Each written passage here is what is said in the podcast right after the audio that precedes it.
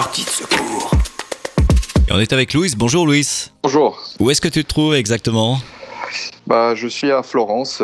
Quelle est l'atmosphère à Florence, sachant que vous aussi vous êtes en phase de, de déconfinement progressif? Le déconfinement a été lancé fin de semaine dernière, avec une première étape qui commençait le lundi.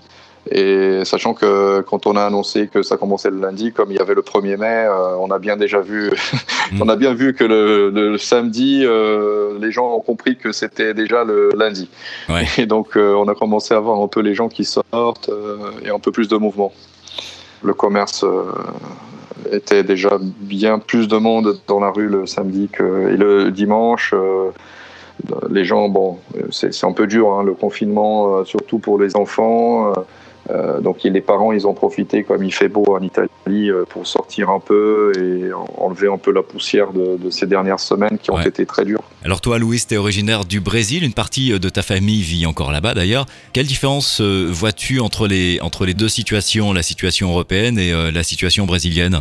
Moi, je suis originaire de São Paulo. euh, ça fait euh, déjà huit ans que j'habite euh, en Europe. J'étais avant en France. C'est depuis janvier que je suis ici en Italie. Alors, c'est très différent.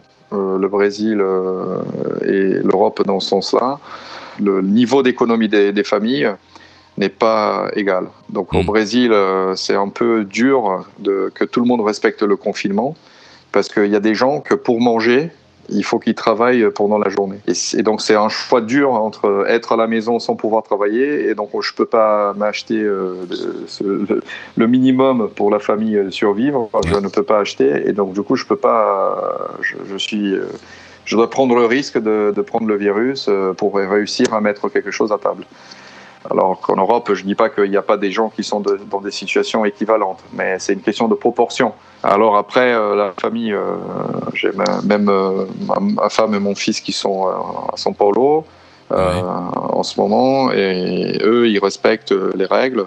Donc ils sont à la maison et ils sortent euh, juste pour faire les, les achats. On a, on a, ils ont arrêté de, de faire les visites euh, aux grands-parents. Donc euh, pour les grands-parents, c'est le bonheur d'avoir mon fils qui est Ah à, ouais. à côté.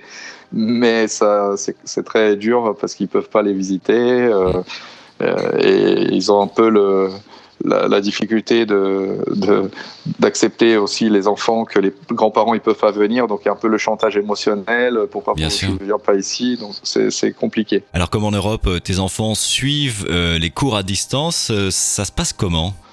Je pense que cette crise et montre euh, la- la lim- les- que notre système scolaire, euh, il faut qu'il change. Il faut qu'il change beaucoup.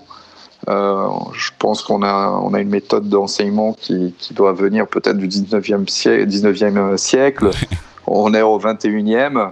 Et même si on a introduit, euh, on peut même bien le- le- l'enseignement multimédia et, et tout ça, mais on n'est pas encore au niveau, quand on est à la maison, qu'on puisse avoir le même niveau d'éducation quand on Mhm. est à l'école. Ouais. Donc les, mon, mon fils, euh, il a 8 ans, euh, donc il passe son temps à faire des devoirs. Et C'est-à-dire que c'est ma femme qui doit l'accompagner, puisque je suis loin et qu'après il a des séances d'échange avec le, les professeurs et, et le professeur euh, il doit faire les, les enfants dans une salle virtuelle lever la main pour poser des questions mais c'est pas la même chose que si les enfants ils étaient avec le professeur Mhm. toute la journée tous les jours et, et je pense qu'un enfant de 8 ans, c'est pas la même chose que euh, une, euh, un adolescent ou un jeune adulte qui est à l'université dans lequel il a déjà eu les bases, qui peut lui-même apprendre en lisant, en voyant des vidéos et faisant de, de courts échanges avec un professeur.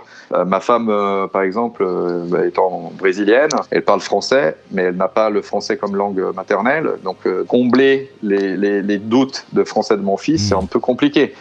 Et comment est-ce que tes enfants psychologiquement vivent la situation? Ils t'en parlent? Vous en parlez entre vous? Mon fils, euh, là, avec 8 ans, il commence à comprendre. Donc, euh, l'autre jour, euh, on en discutait, un- on en parle tous les jours. Donc, mais il y a- un de ces jours-là qu'il a senti beaucoup le, manquement du fait que je suis loin et il a dit qu'il aimerait que les choses retournent comme avant. Et donc là, c'est difficile hein, parce que on ne sait pas dire quand est-ce que les choses vont retourner euh, comme avant, euh, et je ne pense pas qu'elles retourneront exactement comme avant. Euh, et donc c'est une réalité que, que, ton fils il est confronté. il commence à comprendre que le monde n'est pas un conte de fées. Et, et, après, il y a plein de choses qui ont changé. Donc les enfants, ils ont besoin de faire du sport, ils ont besoin de sortir, de, ils ont beaucoup d'énergie. Être confiné dans un appartement qui fait 65 mètres carrés fait que c'est pas la même chose. Et donc, euh, à chaque fois que je l'appelle, euh, bon, je l'appelle surtout quand je vais euh, manger, et il commence à dire ah j'ai faim parce que j'ai bien remarqué ça. C'est même mon neveu, il, mange, mais il mange. Donc parce que parce qu'ils n'ont pas d'occupation, donc hmm. ils n'ont pas dépensé d'énergie et comme ils ont, ils savent pas exprimer que cette angoisse cette angoisse d'être confiné. Hmm. Ils savent pas l'exprimer et donc pour euh, pour essayer de combler cette angoisse, ils se, ils mangent, ils, mangent, ils mangent. donc c'est très drôle parce qu'ils ont toujours faim.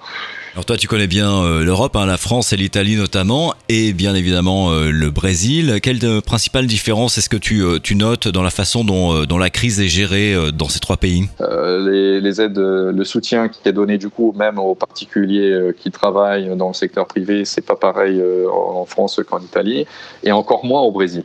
Encore moins au Brésil parce que c'est un pays qui a été en crise économique. Euh, ça fait quelques années là qu'on n'est pas tout à fait récupéré. Et en ce moment, euh, ce qui se passe, c'est qu'il y a un président euh, qui fait très mal, à mon sens, d'un point de vue personnel, la gestion de la crise. Il représente très mal le pays et, il pense que, il peut, que les gens ils peuvent circuler librement.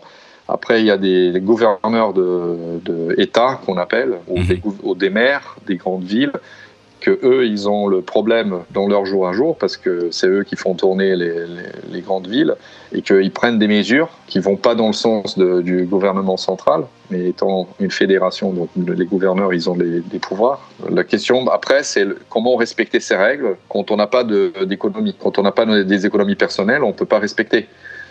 Donc euh, j'ai le cas d'un chauffeur de taxi que je connais, euh, je prends toujours, j'ai échangé par WhatsApp avec lui l'autre jour, euh, il m'expliquait qu'il avait fait une journée entière pour, de travail, il avait fait une course ou deux, et il avait touché l'équivalent à 4 euros. 4 euros donc, pour une journée de travail, même si le Brésil, c'est pas pareil que 4 euros. Avec ça, ouais, Mais disons, c'est équivalent, ça serait équivalent à 20 euros Mm. Une personne qui a, gagné 20 euros une journée. Et toi, tu le vois comment l'avenir? Est-ce que tu penses que ce qu'on vit depuis plusieurs semaines, plusieurs mois, même maintenant, va induire des changements, notamment sur le plan politique? Et toi, à titre personnel, est-ce que c'est quelque chose qui va, qui va modifier euh, ta façon de, de voir la vie et peut-être aussi ton comportement? Bah, Moi, je pense qu'il faut que, que, ça change et c'est notre responsabilité euh, d'exiger que ça mm. change.